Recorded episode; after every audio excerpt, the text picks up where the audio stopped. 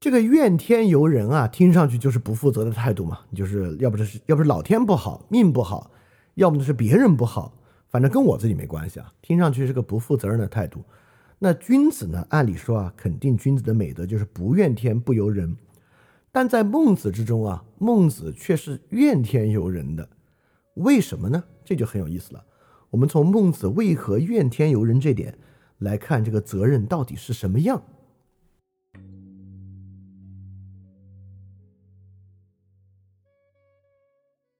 虽然孟子在怨天尤人啊，但跟我们想的呢，其实可能还不太一样。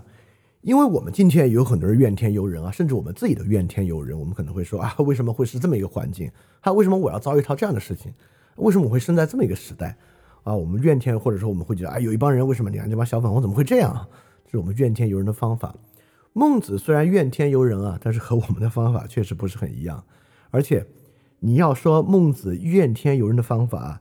可能是所有孟子的话说话之中，我们最难模仿的就是孟子的怨天尤人。就是模仿孟子的怨天尤人啊，比模仿孟子负责还要难啊！这话很奇怪，对吧？为什么怨天尤人不好模仿呢？我们就来看孟子是怎么样怨天尤人的。这个时候呢，正是孟子要离开齐国啊。孟子跟这个齐宣王的蜜月期结束了，发现他自己确实无法在齐国为卿。所以要离开齐国，他的学生呢就在路上问啊，说您好像不太高兴啊。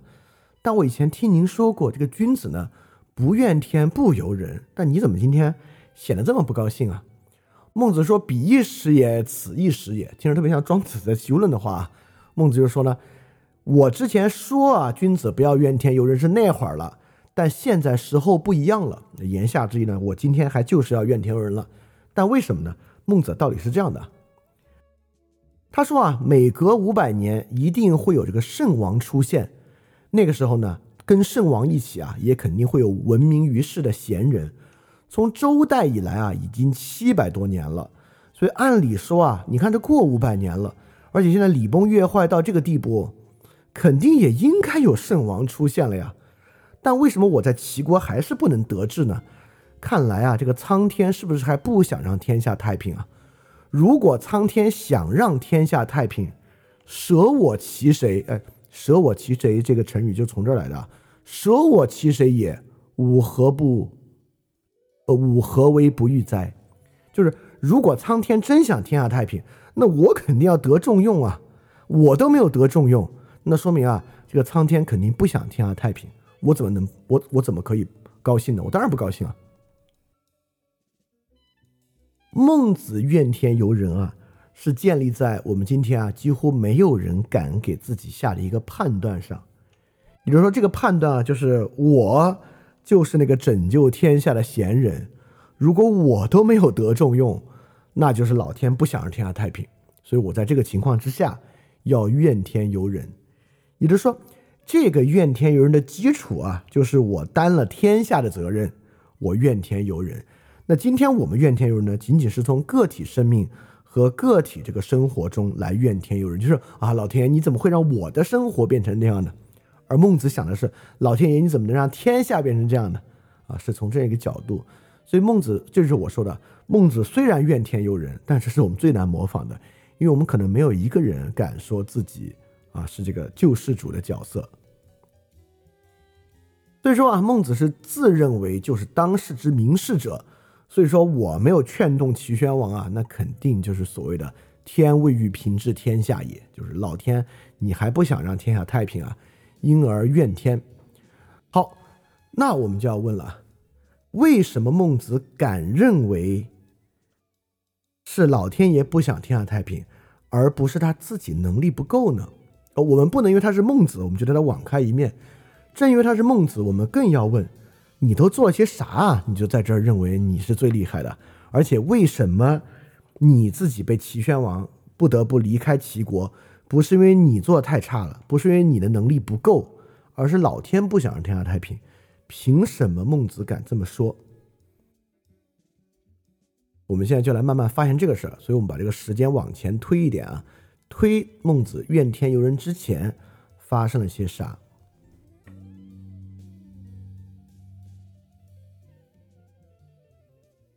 你看，这个人怨天尤人之前啊，一般得尽人事才能听天命，对吧？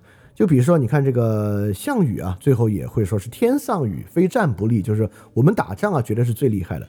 所以说最后我们这个失败呢，绝对是天亡我也。所以为了证明这个呢，你看项羽最后啊，还率领他的那个最后的几十几十批战士啊，在这个刘邦大军之中杀进杀出啊，简直是无往不利。最后来证明，你看真的跟我们打仗一点关系也没有，就是老天要我们死。所以你必须尽人事，最后呢才能来怨天。所以孟子尽人事了嘛？尽了些啥人事呢？导致他认为自己有资格怨天。孟子离开的时候啊，就有另外一位士人说了这个话，他就评价孟子，觉得孟子不行。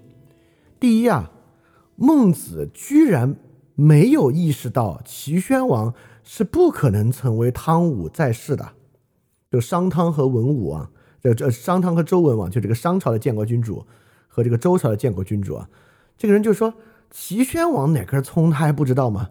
如果他认为齐宣王是拯救天下的圣人，则是他不明也。就是说你肯定是太傻才会这么想。如果你知道啊，这个齐宣王不是为汤武的材料，你还来当官，那你就是来求财的，对吧？要么呢你傻，你对他有这个期盼。如果你不傻呢，你的道德水平就挺低。你来当官呢，就是专门来求财而已。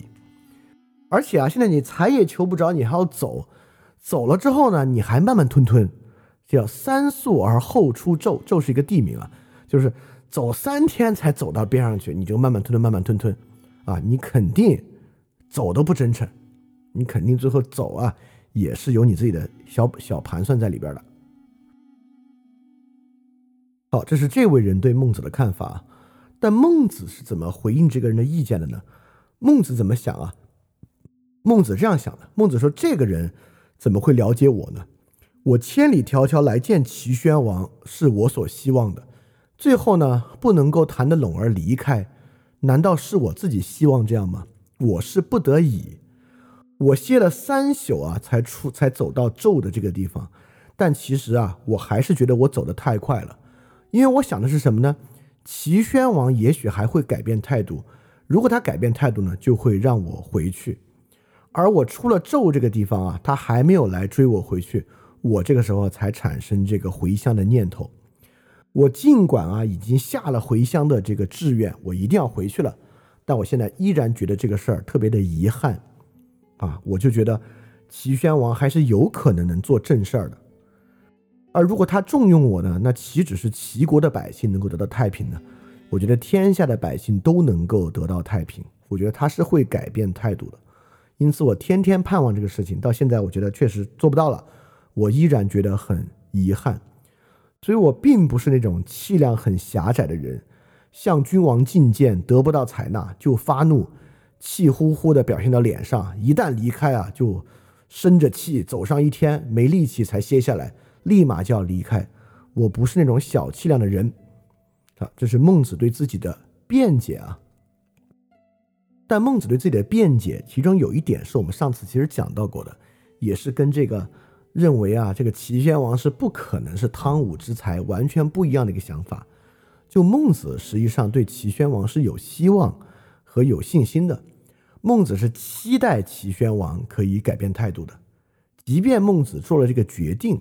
其实孟子依然觉得非常遗憾，也就是说，孟子跟最开始说话那一位，如果有一个很大的区别，他们的区别呢，就是孟子是有信心和希望的人，而那个人呢，并没有。而这里边呢，有一句很有意思的话，就是孟子说自己要走，他说：“语然后浩然有归志。”哎，浩然这个词很有意思啊。是因为其实我们知道孟子有一句很有名的话，就是“吾善养浩然之气”。那么浩然之气在这里又有浩然有归志，浩然是啥意思啊？其实浩然的意思就是像那个大水奔流一样这样的意思。所以与然后浩然有归志呢，其实就是我走到这儿，我才斩钉截铁的真的下了这个决定和决断，我要走了。所以浩然之气这个事儿一定。也和某种决断大有关系啊，是一种什么样的决断？我们一会儿来看啊。只是在这里又提到了浩然，所以浩然一定跟某种决绝决断有关。好，我们在这里还是要说啊，你这个孟子，你虽然有信心、有希望，听上去是不错，但你要真觉得这个齐宣王有戏，你为什么不要再继续劝他呢？你走，然后等齐宣王来追你，你这是什么意思？你要真这么想天下好，你就坚持多劝劝齐宣王，行不行？对，我们来看看再往之前发生了什么样的事情。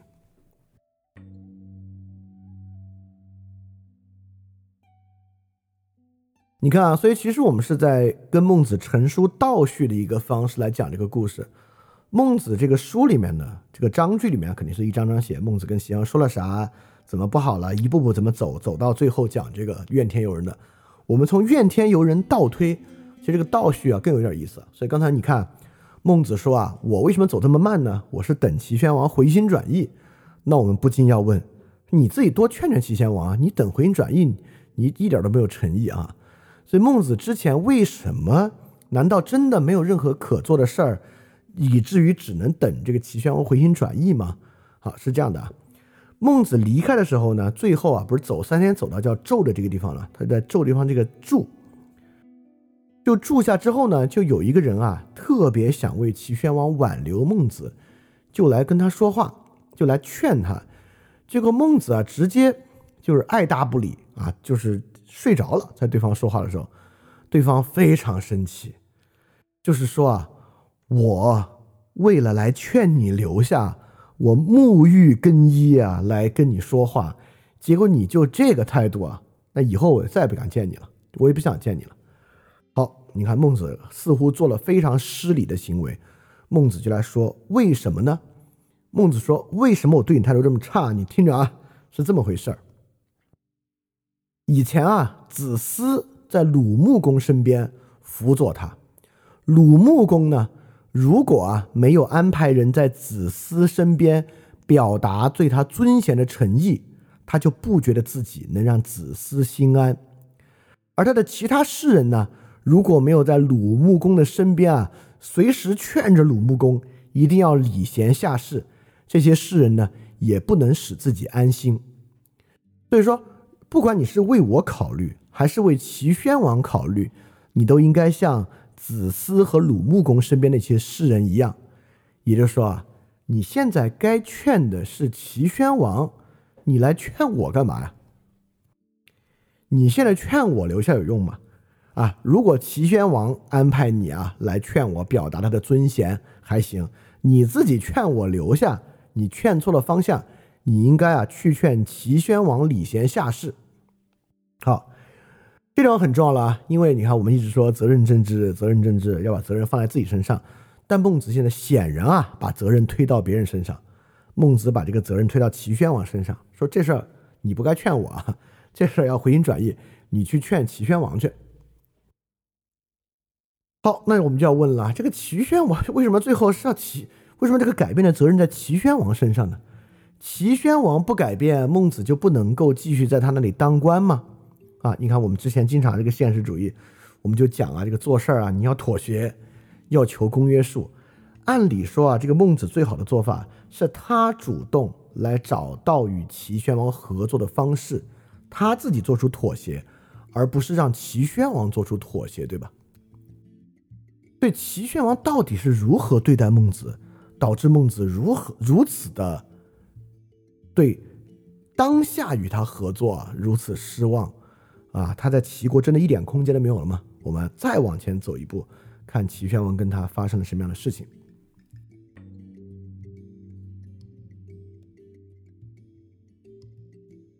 好，你看现在啊，孟子是把这个责任一股脑推到齐宣王身上，说你要劝我留下，劝错了，你去劝齐宣王去。那齐宣王是怎么对待孟子的呢？有一天啊，齐宣王找了一个人说。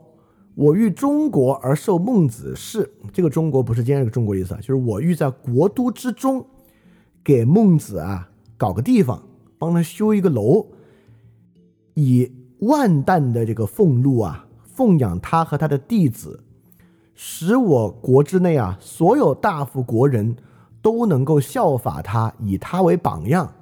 我对孟子有这么一个安排，哎，你去帮我给孟子说说，好不好？哎，我们听到这会觉得，齐宣王相当相当的器重孟子啊，要在国都之中给他安排个地方，要养着他和他的众弟子们，而且啊还要让这个国中不管是士人啊，这个朱大夫和其他国人，你知道我们知道春秋战国分国人野人啊，国人就是指住在城中的人，野人的就指城外的人，让国人都效法孟子。这这孟子也太不要脸了吧！就齐宣王都做到这个地步了，他还认为齐宣王不行。好，这很有意思啊。齐宣王似乎提出了一个非常好的方案，非常礼遇孟子。孟子为什么还是这么不爽呢？孟子就说啊，石子当然不知道齐宣王说这个玩意儿是不可以的。假如啊，我这个人是求财，因为齐宣王不是说要给他一万俸一万担的俸禄吗？孟子就说，假如我要求财啊。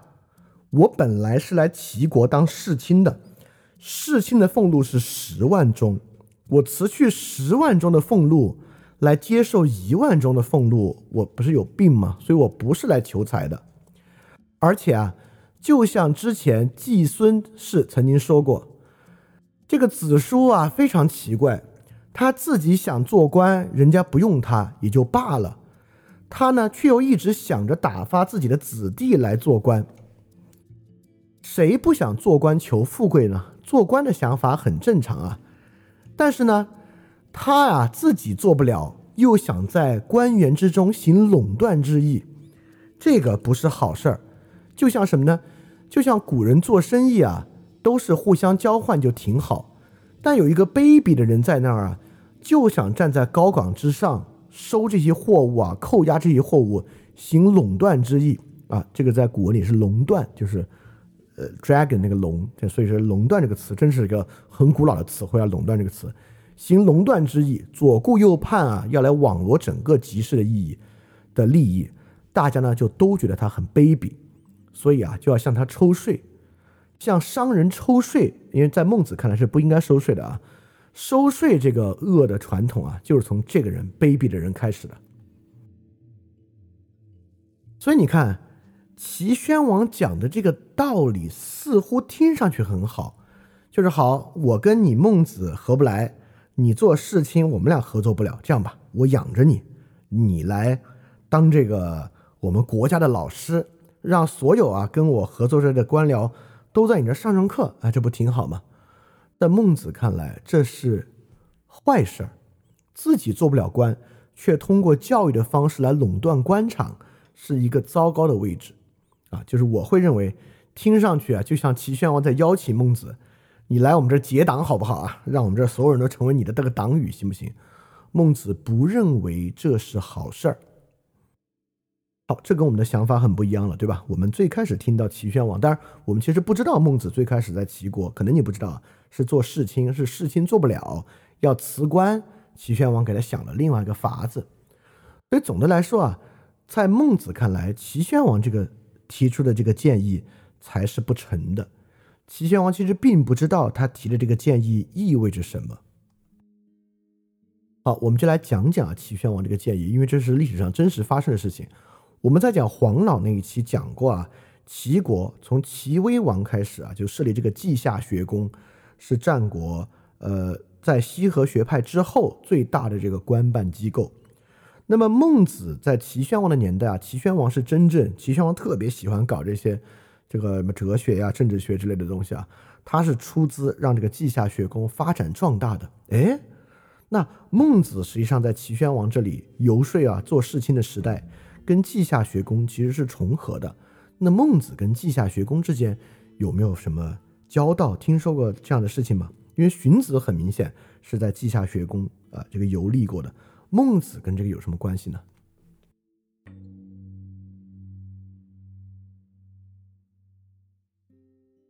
这个稷下学宫啊，我这贴了个图啊。实际上，在这个图上，我们能看到齐宣王确实给了孟子特别高的待遇。这个稷下学宫，稷下学宫为什么叫稷下呢？就是它在蓟门之下，蓟门之外，就是齐国国都蓟门之外。而他给孟子开出的条件是中国而受孟子事，也就是说，如果孟子在这里开一个学派啊，他还在这个国都之内，实际上是在内城，比稷下学宫更加靠近皇城，所以说没在历史上并没有记载孟子与稷下学宫的很多交往，但是我们能看到，齐宣王真的很喜欢搞这些，把游士召集起来办学校，而他给孟子提出的条件比稷下学宫要更好。但我确实在另外《战国策》啊讲这个当时稷下学宫两位邹忌和淳于髡身上看到了他们与齐宣王相交的事迹。那么，《战国策》分别记了两段，是邹忌弑宣王和淳于髡一日而献七人于宣王。其实呢，这两个事情非常相像，都是这个稷下学宫黄老学派的两位，一个是邹忌很有名啊，一个是淳于髡。他们呢带了很多人来见齐宣王，就是给齐宣王推荐这个厉害的人，说你看这这些人都挺厉害，要不然你用他们。而在这两个故事里，我就不说这个细节了。实际上最后呢，齐宣王都不高兴，就邹忌啊带人带众人侍齐宣王，宣王不悦；而淳于髡一日献七人于宣王，宣王就说啊，你来我很开心啊。但是你带七个人来，需要见这么多人吗？对，透过这些的旁证，我们就能够更容易知道啊，齐宣王虽然啊在国都之内给孟子搞一个高于规格，可能还要高于稷下学宫的学术机构，但并不代表他真的会重用孟子的门人，或者真的要跟孟子合作。也就是说，对齐宣王来讲啊，看上去这么礼遇的一件事儿。实际上，对于齐宣王很难起到真正的作用。那么，齐宣王不喜欢这些这些人啊，真正来给他出谋划策。那齐宣王喜欢一个什么样的人呢？齐宣王喜欢听什么样的意见呢？好，我们就再往前看一步，是什么东西让孟子要辞职的？就导致孟子辞职的这些事儿，到底是什么样的事情？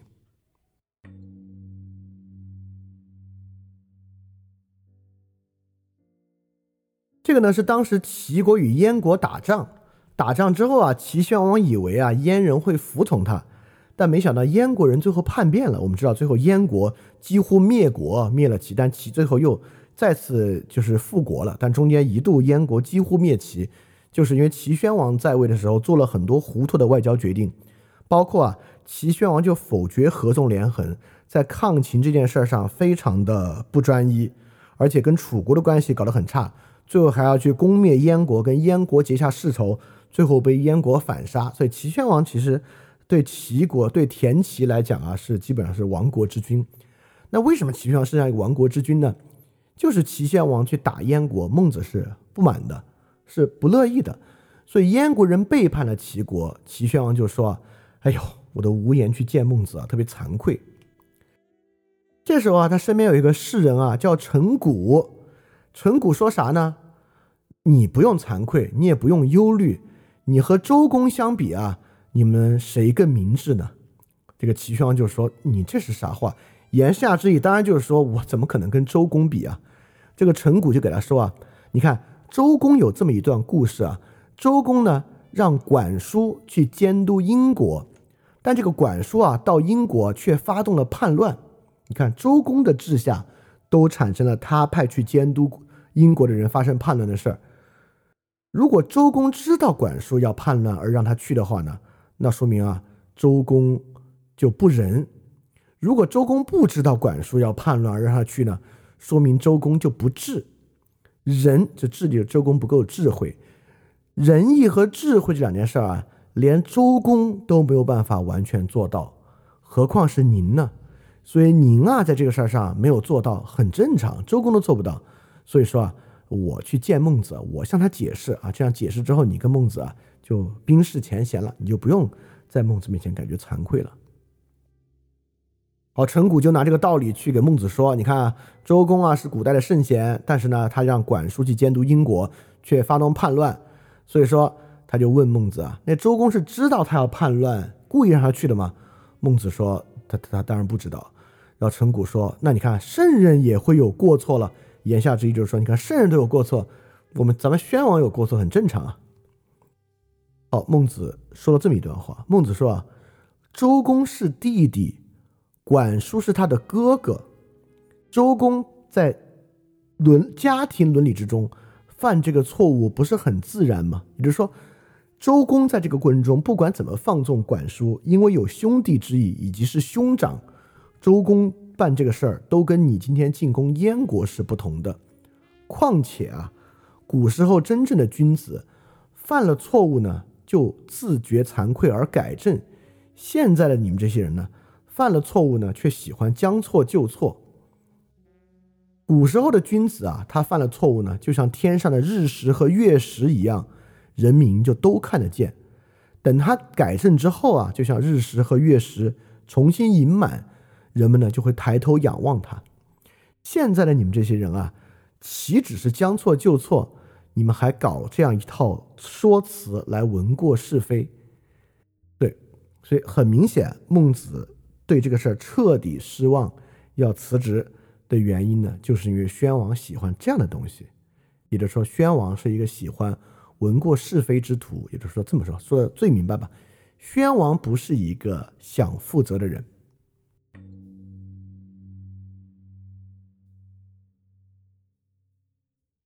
好，推到这里啊，我们稍微前面的事情破案一点点了。就孟子为什么怨天尤人呢？就是因为啊，这个齐宣王他自己不能够负责任，因此啊，孟子在离开的时候就在想，他会不会改过自新，想负责来找我呢？当然这事儿没有发生，再往前呢，就有人来挽留他。孟子意思就是说，你劝我没有用，你要劝到他能负责才是好事情。那么齐宣王给孟子许诺啊，要建立这个孟子学派，在国都之中啊，享受比稷下学宫更高的待遇。孟子根本不答应，原因就是因为你根本不想负责。其实你搞了稷下学宫，你也不会喜欢这些士人的。所以说我们会发现，孟子非常在意，非常非常在意这个负责的事儿。这个其实很像孔子说的一个事情，对吧？当时啊，我当然其实也忘了，应该是鲁国的某个君王问孔子说：“我怎么让这些臣下对我忠心呢？”孔子就说：“你先对他们礼遇，他们就会对你忠心。”所以说，从孔子到孟子啊，这里其实是一个转变，就是从礼与忠的对应关系到负责的对应关系。孔子呢是伦理本位的，孟子呢是责任本位的。比如在孔子看来啊，诸侯呢不能以礼待世卿，世卿呢就不必对诸侯忠诚。在孟子这里呢，这个对应关系是：王如果不想为自己的行为负责，臣就不必替他负责。所以说，孟子真正怨天尤人的，其实最后怨的是他人。这个齐宣王怎么就不能够为他自己的行为负责呢？好，你看，我们再往下看。孔子啊，强调这个名正言顺，所以有正名之说嘛。为什么要名正言顺呢？因为只有知道了名，这个名正了，我们才知道在礼的这个秩序之中，谁是这个礼的发起者。因为礼的发起者是上位者，对吧？只有君臣父子，君臣关系一旦确定了，我们才知道谁要先以礼待人，才能做好这个事情。所以说呢，君王呢叫怎么样？叫克己复礼。克己呢，就是。克服自己以为自己都是对的的那种想法，把自己摆在一个在礼中以礼待人、行礼让的这么一个人。而孟子要的是什么呢？孟子也就是说，在孟子所构成的这个王臣关系之中，依然王是那个先发者，而王呢是要负责。所以说，如果孔子是克己复礼呢，我们就说孔孟子要的是我说的。戏谑点啊，要的是克己背锅，就你要为这个负责。你们想一想啊，为什么在之后啊，这个董仲舒搞这个天人感应论？这个天人感应论呢，就是说现在啊，通过世俗的方式来让你背锅，你是背不上了，所以只有天下发大灾祸的时候，你来下个罪己诏，给自己背锅。所以为什么罪己诏这样的东西啊，以及和它类似的东西，在之后儒家强调的政治秩序之中那么重要？你看，儒家一直在孜孜不倦的想各种办法，让这个君王能够背锅，能够为事情来负责。好，所以在这里我们就看到了孟子这个责任政治一个很重要的一点啊，就是孟子责任政治的形成跟孔子那个礼与忠的形成有个很相像的一点。在刚才那个三角关系之中啊，就是臣。让王成为一个负责任的人，以及王需要是一个负责任的人，才能够推动其他责任的发展，在孟子的体系之中是非常重要的。好，你看啊，你说，哎，这个你你你跟刚刚这点你倒是说明白了，但没有回答最开始那个问题啊。最开始我问的是什么呢？事情为什么不可以变好？而且最后啊，你看我们一直有个说法，这个事情变不好，怪我们？我也无能为力啊。这个事情好不好，我说了也不算，又不以我的力量为转移。你说这孟子不是很像吗？这个齐宣王，就齐宣王不负责，我什么办法，对吧？齐宣王不负责，他他负不负责，我也不我说了也不算，也不以我的力量为转移，所以我只能走啊。这么看上去，你这个孟子说了半天责任政治，责任政治，最后只要这个齐宣王负不了责，好像你也就无能为力啊，你就只能离开了，是不是这样一个情况？啊，当然在那个时候不一样啊，在孟子的时代，那个战国啊，那真的是还有那么十几个国家，最后反正六七个国家。孟子还有的选啊，齐宣王不想负责，我去别的地方游说，找一个负责的君王，可不可以啊？在孟子的年代呢，因为游士其实是不为任何一个国家有忠诚的义务的。我们之前讲到，这些纵横家们也是今天服务这个国家，明天服务那个国家，这个在当时不是个问题。那所以说呢，孟子确实当时第一，战国时期有的选，但到唐宋呢，你就没得选了。你要不在这边任职，要么去金朝、去辽朝，那说不上，那都是外族的朝廷啊，你很难这么做。所以说。呃，孟子呢离开呢，倒不是说孟子就认为这个责任就不行了，只是说这个齐国不行了，我就换个地方。当然最后就去小国滕国这么一个地方。你可以说从齐国降格到滕国，实际上能做的事情也变少了。你当然可以这么指责孟子。好，我们刚才啊是从孟子怨天尤人退到这么一个责任政治的对应关系之中。那现在呢，我们还是要来看在孟子逻辑之中。为什么那个好的秩序确实是可能的？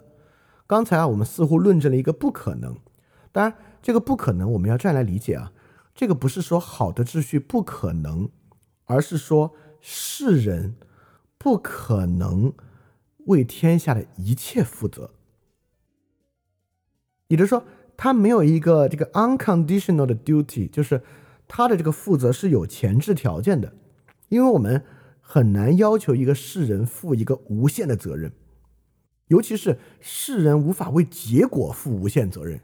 比如说，如果我们说世人啊，你今天不管是活在一个什么样的天下，活在一个什么样的环境之中，如果啊你这辈子没有让这个环境取得好的秩序，你就要含恨而终，啊，这个担子可能太重了，重到谁都担不起的地步啊。可见在孟子的故事中，责任政治如此重要。但如果这个王就是不想负责，那。最后这个结果如果真是如此啊，那我能做到最后缓缓离开，等他回心转意。实际上我下那个浩然之志之后，我也就啊肯定不会为此事过于悔恨，甚至是什么？不是甚至啊，关键是什么呢？关键我绝对不会为此事感到羞耻啊，这不是我的责任。啊，这个对于责任其实很重要。我觉得责任政治，我们先就得说明白，这个责任政治是有边界的啊，这个边界找好了。这个政治才可能。如果我们认为，如果要效法孟子之道，就要背上这个沉重的十字架，为这个世界负这个无无条件的责任，我相信这绝大多数我们都负不起。好，我们现在知道这是个有条件责任啊，所以不用那么紧张了。我们就来看看这个责任到底如何从孔子那个地方发源而来，让它变得可能。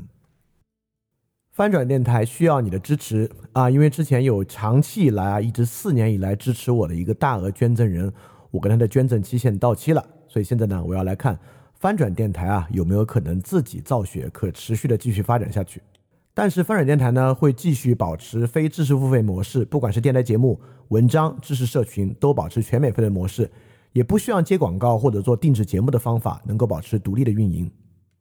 所以在这个背景之下，需要大家的支持捐赠，希望翻店呢这个创作机制可以保持下去。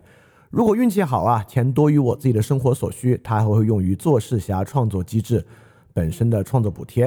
所以说，特别希望你通过 Patreon 和爱发电这两个平台赞助。如果你需要知道 Patreon 和爱发电的地址，请去 Show Note 之中看。好，谢谢大家了。